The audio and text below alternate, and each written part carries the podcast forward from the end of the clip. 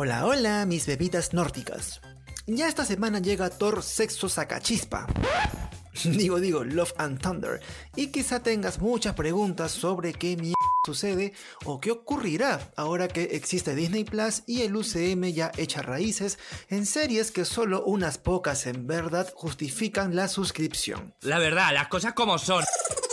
Para eso estoy yo, papu precioso, para decirte qué detalle de la trama debes recordar para que Thor Love and Thunder no te sea un constante fastidio con frases como ¿Y dónde iba esta mierda? ¿Acaso qué sucede acá? Hablamos de una década de películas, así que haré el mejor intento para que tu visita al cine valga la pena. ¡Ay, qué interesante! Cuéntamelo todo. Arranquemos con la ubicación de esta película en la fase 4 del UCM. Ah, caray. Eso sí me interesa, ¿eh? Hay un momento en el tráiler que Thor le dice a Jane Foster que terminaron hace 8 años, 7 meses y 6 días. Esto hace que Love and Thunder suceda meses después de Endgame y pasaría a ser en realidad la primera película de la fase 4. Eso tiene sentido para mí. Sobre el protagonista. Thor ha pasado de ser el poderoso heredero al trono asgardiano a un borracho de mierda en Infinity War y recién se toma las cosas en serio en Endgame. Pobre cosita fea. En esa película decide dejar la posta a Valkyria para que sea la reina del nuevo Asgard en la Tierra. Thor sabía que no poseía las cualidades de un rey.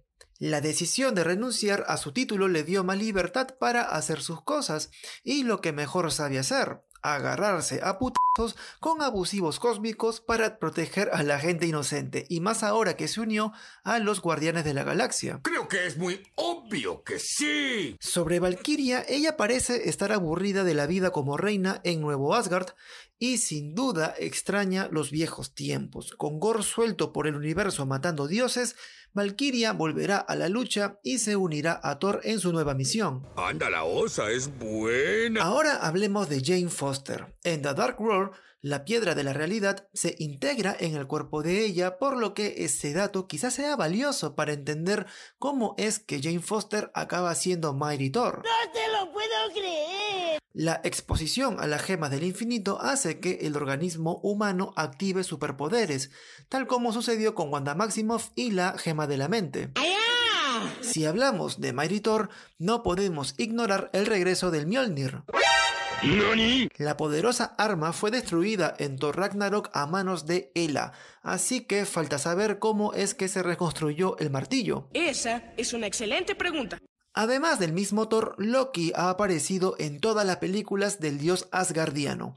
Para Love and Thunder deberás recordar que Loki sigue vivo, o al menos su variante, la que logró escapar con el Tesseracto en Avengers Endgame. ¡Me muero! Es poco probable que suceda un encuentro de los hermanos, teniendo en cuenta que Loki habrá una segunda temporada de la serie y concluyó con el caos multiversal, pero siempre hay la esperanza. ¡Neta me lo juras! Otro personaje que debemos recordar para la película es Lady Sif, la compañera de Thor.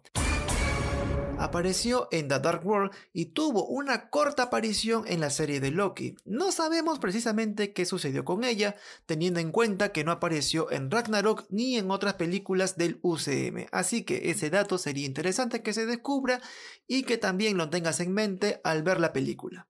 Nadie se ha preocupado tanto por mí.